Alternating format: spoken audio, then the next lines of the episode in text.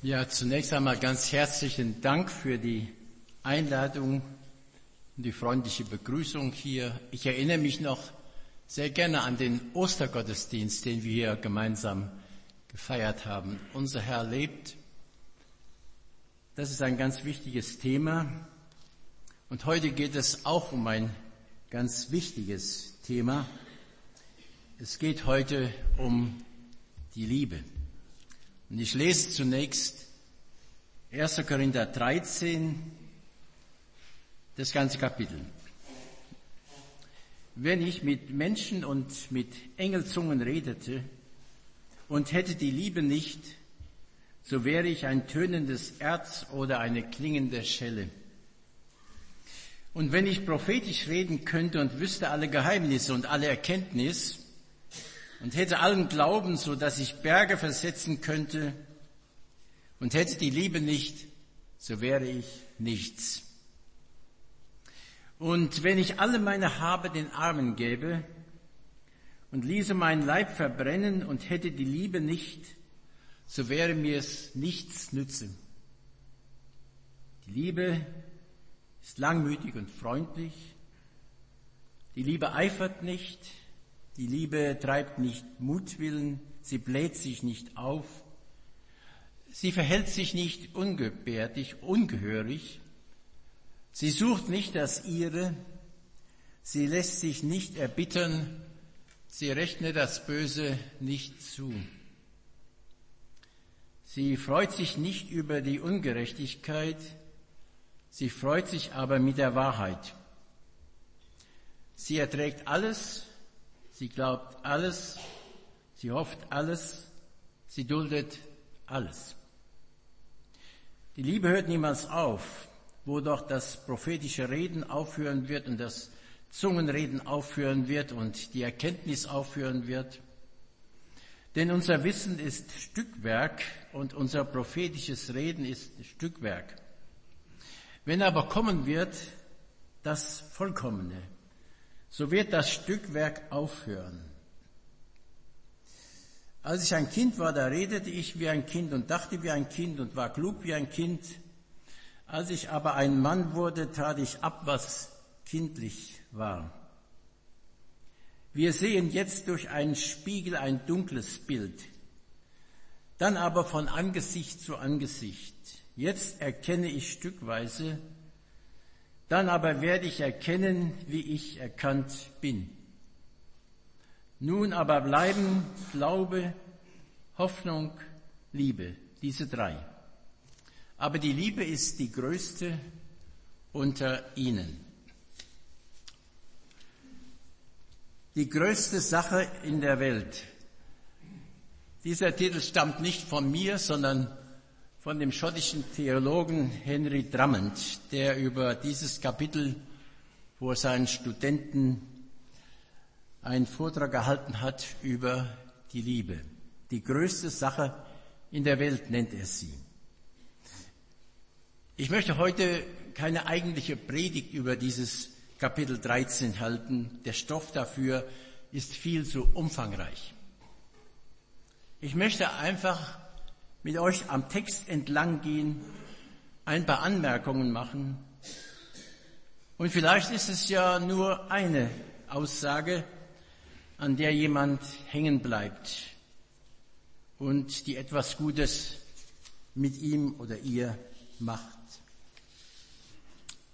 Was ist die Liebe? Für viele ist das eine dumme Frage. Es ist eigentlich recht überflüssig, oder es scheint recht überflüssig zu sein, darauf noch zu antworten. Denn Liebe, die erlebt man oder auch nicht. Davon liest man, davon sieht man, davon hört man. Literatur, Filme, Fernsehen haben doch weithin die Liebe als das große Thema zum Inhalt. Die Liebe, der Begriff Liebe umfasst ein weites Feld und ist im Deutschen schwer einzugrenzen. Die Sprache der Bibel ist da schon genauer. Es gibt verschiedene Ausdrücke für das, was mit Liebe übersetzt wird. Da ist einmal die Philia, die Freundschaft oder die Nächstenliebe. Zum anderen die Philadelphia, die Bruderliebe. Da ist Eros, die Liebe zwischen den Geschlechtern, Mann und Frau. Und da ist Agape. Agape, das ist die Liebe Gottes. Und um die geht es uns heute. Agape, das ist nicht die verlangende und die begehrende Liebe, die auch in ihrem Ursprung von Gott ist. Aber Agape ist die gebende und die opfernde Liebe. Sie opfert für Unwerte, für Schuldige, für Feinde, für die, die ihr nichts wiedergeben können. Sie ist kein menschliches Produkt, keine menschliche Möglichkeit. Sie ist unserer eigenen Natur entgegengesetzte Wirklichkeit. Und doch kommt sie. Sie kommt nicht nur zu uns, sondern sie kommt in uns hinein. Wie Paulus im Römerbrief sagt, die Liebe Christi ist ausgegossen in unsere Herzen durch den Heiligen Geist. Ein Christ hat das erlebt. Wie könnte er sonst Christ sein? Plötzlich oder auch allmählich, auf unterschiedliche Weise auf jeden Fall, ist sie zu ihm gekommen. Als Geschenk Gottes. Ich brauche ein Beispiel dafür. Die Liebe ist wie ein großes Geschenkpaket, das einem vielleicht zu Weihnachten oder am Geburtstag oder sonst wann äh, geschenkt wird. Dieses Geschenk kommt bei einem an und man weiß vielleicht auch, dass sehr viel Schönes da drin ist, aber man öffnet es nicht. Man lässt es da liegen. Das haben wir ja. So war das bei den Korinthern weithin. Sie hatten ein großes Paket bekommen, ein großes Geschenk von Gott, die Liebe. Aber dieses Geschenk war weithin wirkungslos in der Korinther Gemeinde, weil es nicht geöffnet wurde, wenn man sich nicht dem Inhalt zuwandte. Ich möchte dieses Kapitel in drei große Teile unterteilen. Es ist die nächste Rede von der Größe der Liebe, dann von den Wirkungen der Liebe und von der Dauer der Liebe.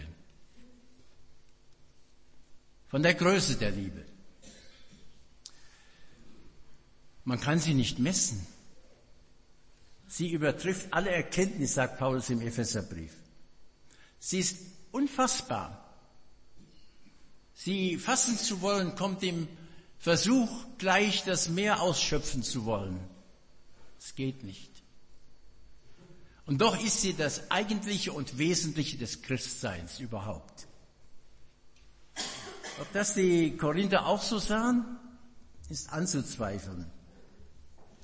Bei ihnen standen andere Dinge im Vordergrund, auf die Paulus hier eingeht und die er auch nicht für unwichtig hält aber er rückt sie in die richtige Position. Diese Dinge sind der Liebe nicht nachgeordnet, sondern sie sind der Liebe, sie sind ohne Liebe auch wertlos. Das waren die sogenannten Geistesgaben und Sprachen der Menschen und der Engel, was immer das auch sein mag, er erklärt es nicht, ist die Rede.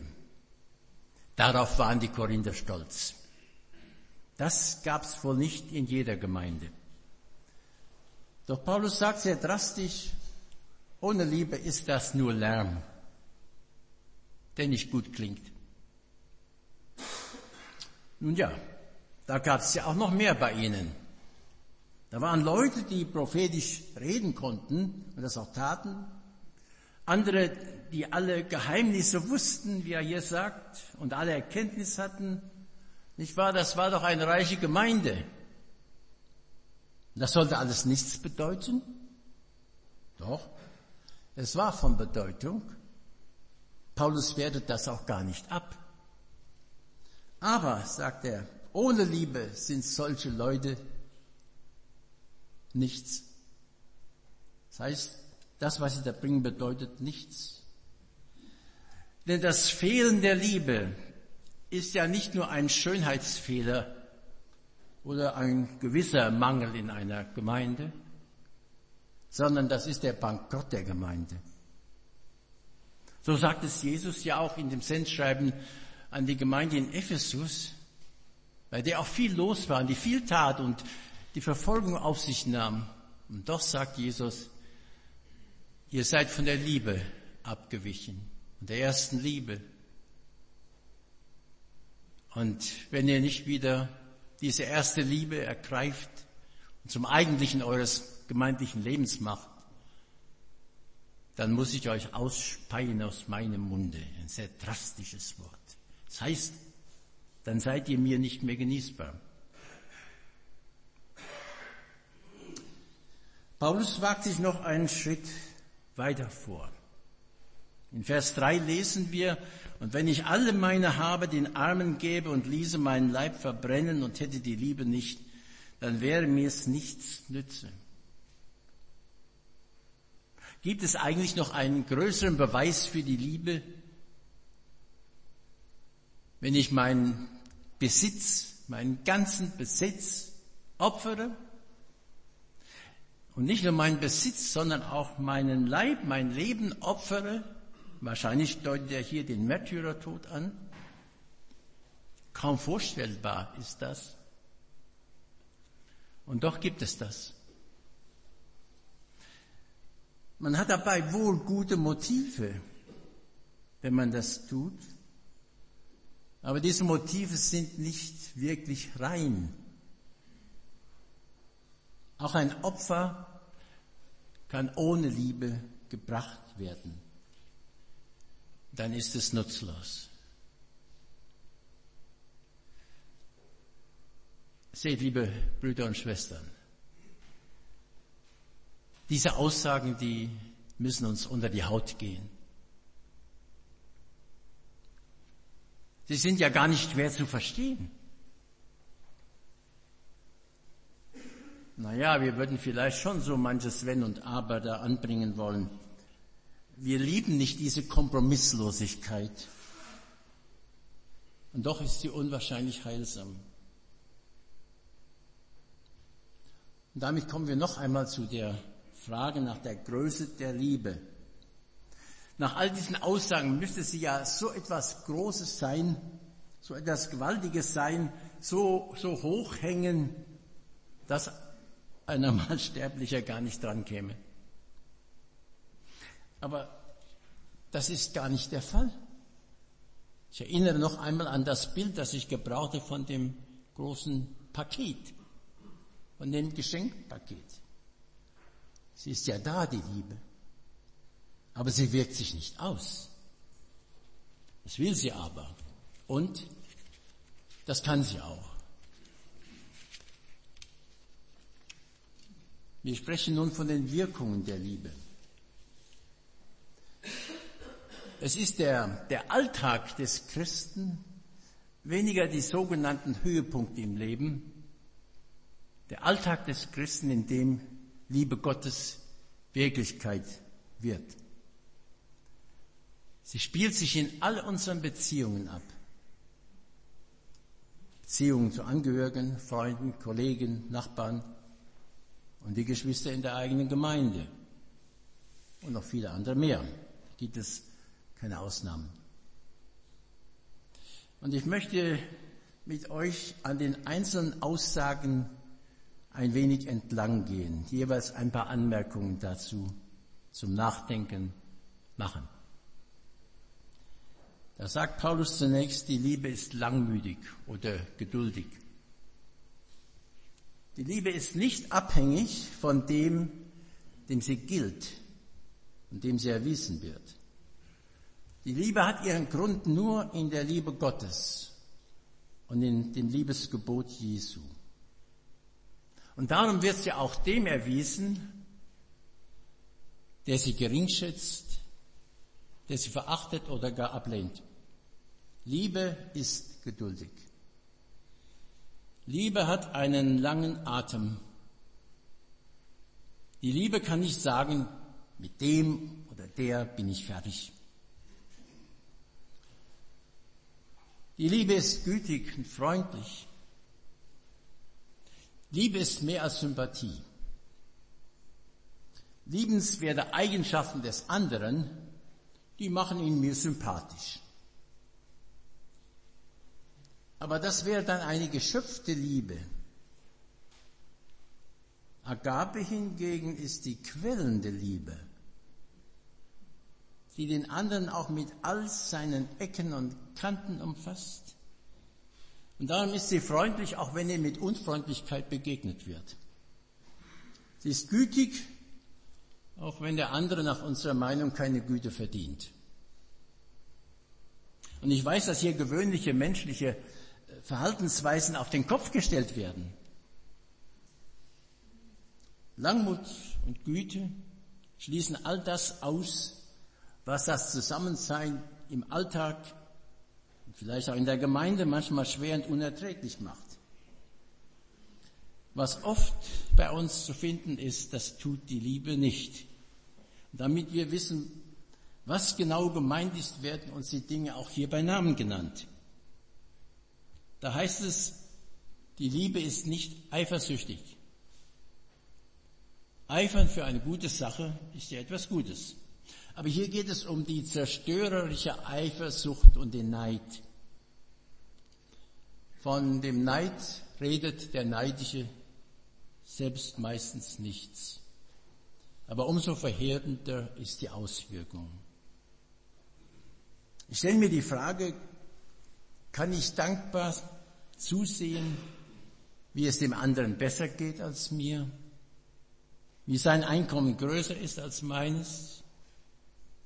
Wie er mehr Begabungen und Talente hat als ich? Wie er mehr Freunde hat als ich? Die Liebe kann das. Aber vielleicht gehöre ich ja mehr zu der Gruppe derer, die auch viel haben. Wie können Sie damit umgehen? Die Liebe prahlt nicht und bläht sich nicht auf, sagt Paulus. Die Liebe hat keinen großen Mund. Sie hat aber ein großes Herz. Die Liebe trägt nicht zur Schau, was sie hat. Die Liebe bezeugt sich im stillen, aber wirksamen Tun. Die Liebe braucht keine Propaganda. Wer liebt, redet nicht von seiner Liebe. Er tritt selber in den Hintergrund und er damit Christus. Die Liebe ist nicht unanständig. Sie schafft gutes Benehmen und sie ist nicht taktlos. Es geht dabei nicht um formvollendete Etikette, die kann man auch ohne Liebe lernen und praktizieren. Es geht vielmehr um Takt und Anstand, der freundlich und warm und angenehm ist, ohne dass man dabei heuchelt. Auch Christen sollten taktvoll miteinander umgehen. Die enge Gemeinschaft im Glauben hat noch nichts mit billiger Kumpelhaftigkeit zu tun. Gerade diese enge Gemeinschaft im Glauben braucht Anstandsregeln, Takt und gute Sitten. Die Liebe sucht nicht das Ihre. Einmal hat Paulus sehr resigniert in einem Brief geschrieben, Sie suchen alle das Ihre. Sehr ernüchternd, das von Christen zu hören. Leider stimmt es manchmal. Die eigene Schäfchen ins Trockene bringen, ist normal in dieser Welt. Liebe hat ein anderes Ziel. Sie fragt nach den Interessen und Bedürfnissen des anderen. Und ich gebe zu, dass an diesem Punkt die Liebe ganz besonders herausgefordert ist. Die Liebe lässt sich nicht erbittern, nicht zum Zorn reizen. Kennen Sie das Gefühl? Da hat mich jemand verletzt, mit oder ohne Absicht.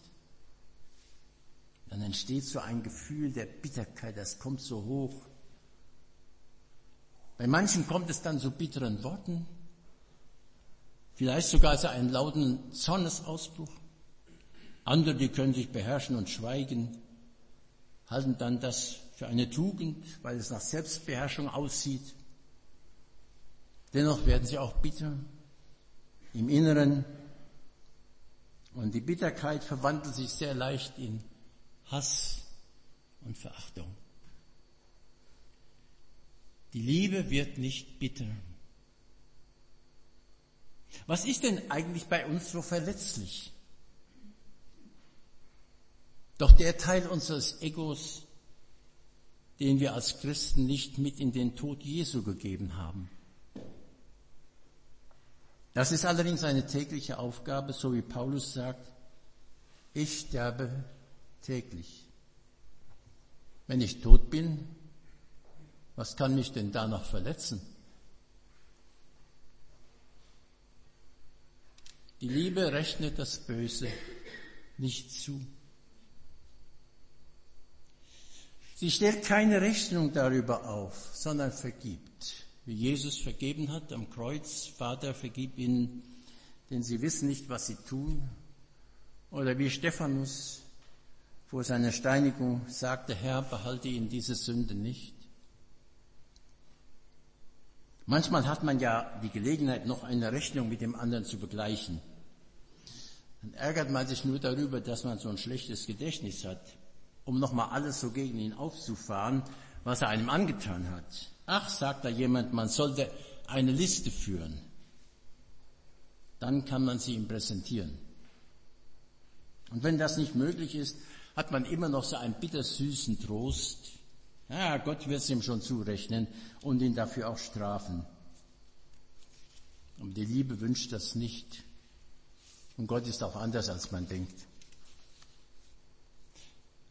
Das bedeutet aber nur nicht, dass es der Liebe gleichgültig ist, dass das Böse ungestraft wuchern darf. Denn die Liebe freut sich nicht über die Ungerechtigkeit. Göttliche Liebe ist nicht blind. Sie wird nicht Unrecht und Ungerechtigkeit einfach bagatellisieren oder gar vertuschen. Die Liebe ist nicht einfach nur sentimental.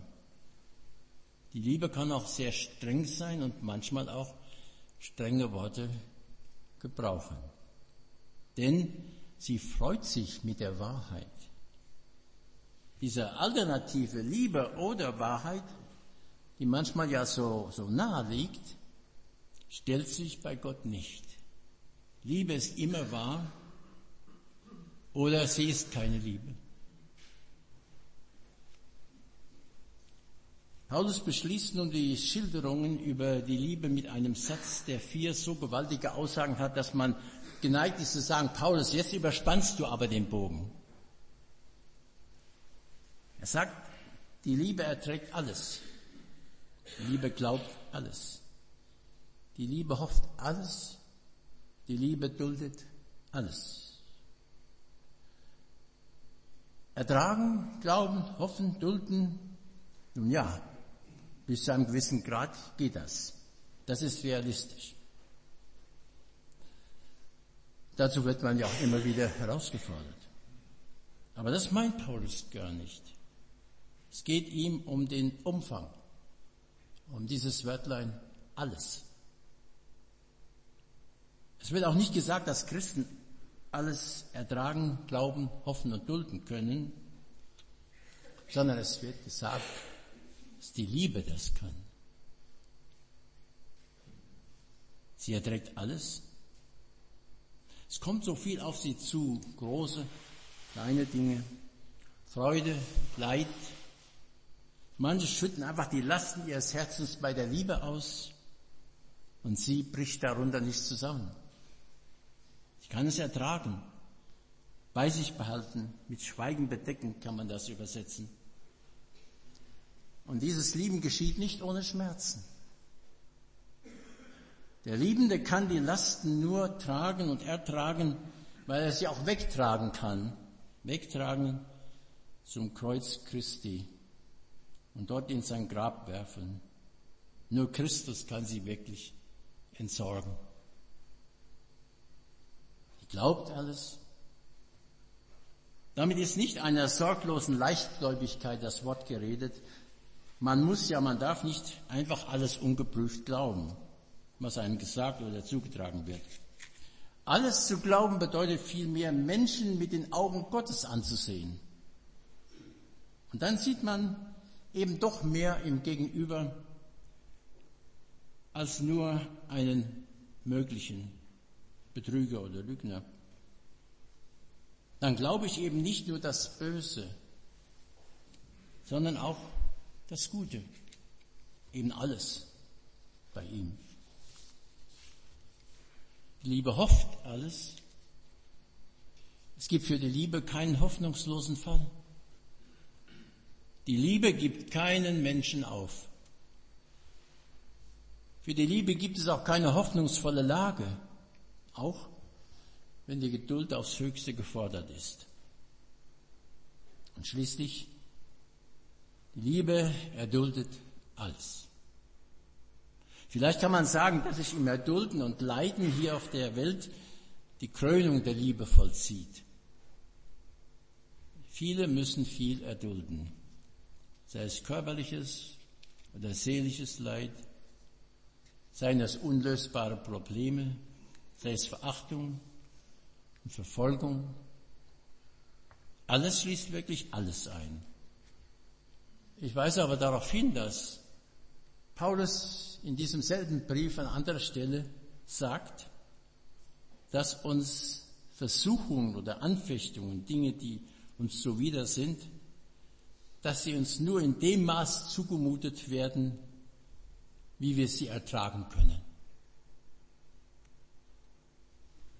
Wir haben und hatten für das Erdulden von schwerem Leid in biblischer Zeit oder auch in der Kirchengeschichte und auch jetzt in der Gegenwart viele treue Zeugen.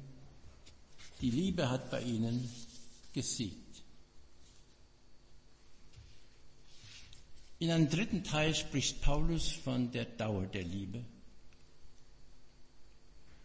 Jedes Glück, das wir erfahren und jede Freude, die wir erleben, alles Schöne, das wir sehen, nichts von dem gibt es für immer. Alles ist begrenzt. Alles hört auf.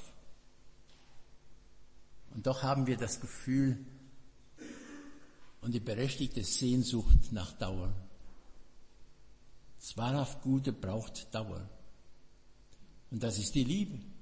Sie hat Dauer. Sie hört niemals auf. Das heißt, sie bleibt ewig. Wir können ja nicht denken, was ewig ist. Ja, wir versuchen zu denken, dass ewig eben das Gegenteil von zeitlich ist, dass sich das unendlich verlängert, wenn es ums Ewige geht. Aber ewig heißt doch auch, dass das, was göttlich ist, bleibt. Und das ist die Liebe. Und so wenig wie Gott aufhört zu sein, so wenig hört die Liebe auf. Liebe hat auch keinen Anfang, so wie Gott keinen Anfang hat. Aber die Liebe ist zu uns gekommen. Jesus, seinem Sohn. Die Liebe hat für uns gelitten. Die Liebe ist für uns in den Tod gegangen, um uns da herauszuholen, damit wir ewig bei ihm und mit ihm leben. Und dieses Leben in der Liebe, es geschieht hier. Davon haben wir bei den Wirkungen der Liebe gesprochen aber es nimmt kein Ende in alle Ewigkeit. Und darum ist sie größer als alles, als alles, was man sich vorstellen kann. Was auch hier und jetzt in unserem Leben wichtig ist in der Sache Gottes, in der Gemeinde und der Welt dienlich ist. Die Liebe ist größer, ist alles. Schon im Anfang dieses Kapitels hat Paulus klar gemacht, dass diese Geistesgaben oder der große Glaube und die härtesten Opfer für andere ohne Liebe keinen Wert haben.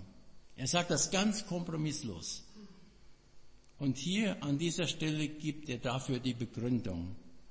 Nichts ist ewig, außer der Liebe. Das prophetische Reden wird aufhören. In unserem Leben ist es uns sehr nützlich, wir brauchen es. Gottes Wort muss uns gesagt werden von denen, denen es Gott aufgetragen hat. Und sie reden dann im Auftrag Gottes in unsere Zeit, in die Situation hinein, wie es auch die Propheten in der Bibel taten. Es kann auch sehr persönlich sein in der Einzelseelsorge. Und auch für die Zukunft hatten die Propheten Worte Gottes zu sagen. Das geschieht heute noch, wenn diese Worte nicht menschliche Spekulationen sind, sondern mit der Botschaft der Bibel übereinstimmen. Dennoch, das prophetische Reden ist Stückwerk, so übersetzt es Luther. Das gibt es nur teilweise. Es ist nicht das Ganze, bei weitem nicht das Ganze, aber es dient dem Ganzen. Und genau das war ja das Problem bei den Korinthern. Sie machten die Geistesgaben zum Ganzen als ob es auf sie selbst ankäme. Aber es kommt nur insoweit auf sie an, wie sie dem Ganzen, nämlich der Liebe dienen. Und so ist das auch mit der Gabe der Erkenntnis. Auch sie wird aufhören. Auch sie ist bruchstückhaft. Das sollten wir ja eigentlich längst gemerkt haben und auch vermehrt merken, je älter wir werden. Je mehr wir uns zum Beispiel mit den Inhalten und Botschaften der Bibel beschäftigen, umso mehr erkennen wir Wichtiges nach wichtige Zusammenhänge. Trotzdem, gleichzeitig führt uns das aber auch zu immer neuen Fragen, die wir nicht beantworten und für uns klären können. Nun, wir müssen ja auch nicht alles für uns klären, obwohl wir das ja so gerne haben wenn unser, Denk, unser Denken will ja die Dinge all schön logisch haben. Das muss aufgehen. Tut es aber nicht. Und es schadet uns auch nicht. Was wir wissen müssen, können wir ganz klar wissen. Würden wir daraus nur die nötigen Konsequenzen ziehen. Der amerikanische Schriftsteller Mark Twain hat einmal gesagt, mir machen die Bibelstellen, die ich nicht verstehe, keine Kopfschmerzen, sondern vielmehr die, die ich gut verstehe, aber nicht tue. Aufhören wird auch das Sprachenreden. Und gerade darauf legten ja die Korinther großen Wert. Paulus wertet es nicht ab, aber er ordnet ihren Gebrauch in der Gemeinde, wenn es sie denn gibt. Es scheint sie nicht überall zu geben und auch nicht zu allen Zeiten. Schließlich ist es eine Gabe, die einem eben gegeben werden muss von Gott und die nicht in menschlicher Verfügungsmacht steht. Aber auch sie wird vergehen. Und dann macht Paulus noch einen sehr klaren Schnitt zwischen dem Unvollkommenen und dem Vollkommenen, dem Heute und dem Morgen, der Zeit und der Ewigkeit. Der Übergang von dem einen zum anderen, der ist gewaltig. Mit zwei Beispielen aus dem Leben will er das ein wenig erklären. Denn im Leben gibt es ja auch schon gravierende Übergänge.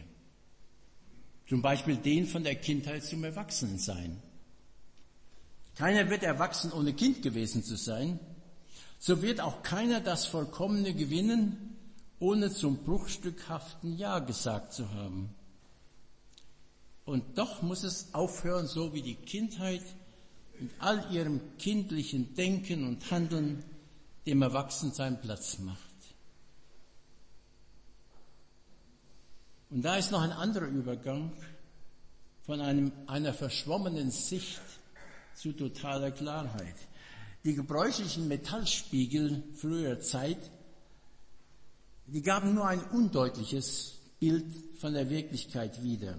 Sie erschienen einem eher rätselhaft. Wir haben ja heute klare Sicht bei unseren Spiegeln. Der Unterschied ist groß. Wie viel größer wird der Unterschied sein zu heute, wenn wir das Angesicht Gottes und des Lammes, so steht es in der Offenbarung, sehen, ihm real gegenüberstehen. Dann werde ich genau erkennen, wie auch ich genau und vollständig von Gott erkannt worden bin. Dann gibt es keine trüben Spiegel mehr, keine kindliche Begrenztheit mehr, keine menschlichen Grenzen mehr. Wie Gott mich sieht, so sehe ich ihn. Was bleibt? Nun aber bleiben Glaube, Hoffnung und Liebe, diese drei. Die größte aber von diesen ist die Liebe. Der Glaube bleibt, denn er verwandelt sich in Sehen. Die Hoffnung bleibt, denn sie verwandelt sich in Besitzen. Doch die Liebe bedarf keiner Verwandlung, denn sie ist das Wesen Gottes selbst und darum ist sie das Größte. Glauben und Hoffen verhalten sich wie Teile zum Ganzen. Es sind überaus wichtige Teile, denn sie führen zur Liebe hin. Sie verhalten sich wie Anfänge zur Vollendung, wie Wurzeln zur Frucht. Warum glauben und hoffen wir eigentlich? Haben wir uns schon mal diese Frage gestellt? Das ist sehr wichtig. Manche würden darauf antworten, naja, damit wir in den Himmel kommen, ewig gerettet werden. Das ist freilich richtig. Das Ziel des Glaubens ist die ewige Rettung. Und doch geht es um mehr. Wonach wird uns unser Herr denn einmal beurteilen? In den Reden Jesu und auch in der Offenbarung des Johannes können wir es wiederholt lesen.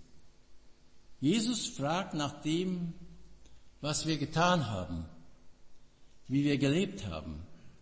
Kurz, ob unser Glaube uns zur Liebe geführt hat oder ob er nur theoretisch die Wahrheit erfasst, ohne sie zu tun. Gerade Paulus, der wie kein anderer die Rechtfertigung durch den Glauben ganz stark verkündigt hatte, bleibt aber nicht dabei stehen. Das Ziel unseres Christseins ist nicht der Glaube, sondern die Liebe. Um ihretwillen sind wir Christen. Nun richtet Paulus am Schluss seines Kapitels, wie man es vielleicht erwarten würde, keinen flammenden und dringenden Appell an die Christen und fangt endlich an zu lieben. In der Tat. Nun, das hat sich schon manch ein Christ oft gesagt, selber gesagt, ist aber nichts draus geworden. Liebe, die Tat werden soll, kennt nur eine Quelle, aus der heraus sie wirklich Tat wird. Und das ist die Liebe Gottes in Christus. Wir haben das vorhin gehört aus dem ersten Johannesbrief. Wir lieben. Warum denn? Weil Gott uns geliebt hat. Lieben ist schwer und schön. Lieben ist Kampf und Sieg. Lieben ist Sterben und Leben. Lieben ist Opfer und Gewinn. Lieben ist Leiden und Freude.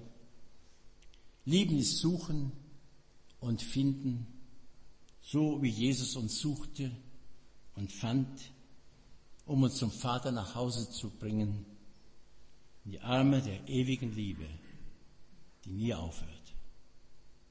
Amen. Wir singen jetzt das Lied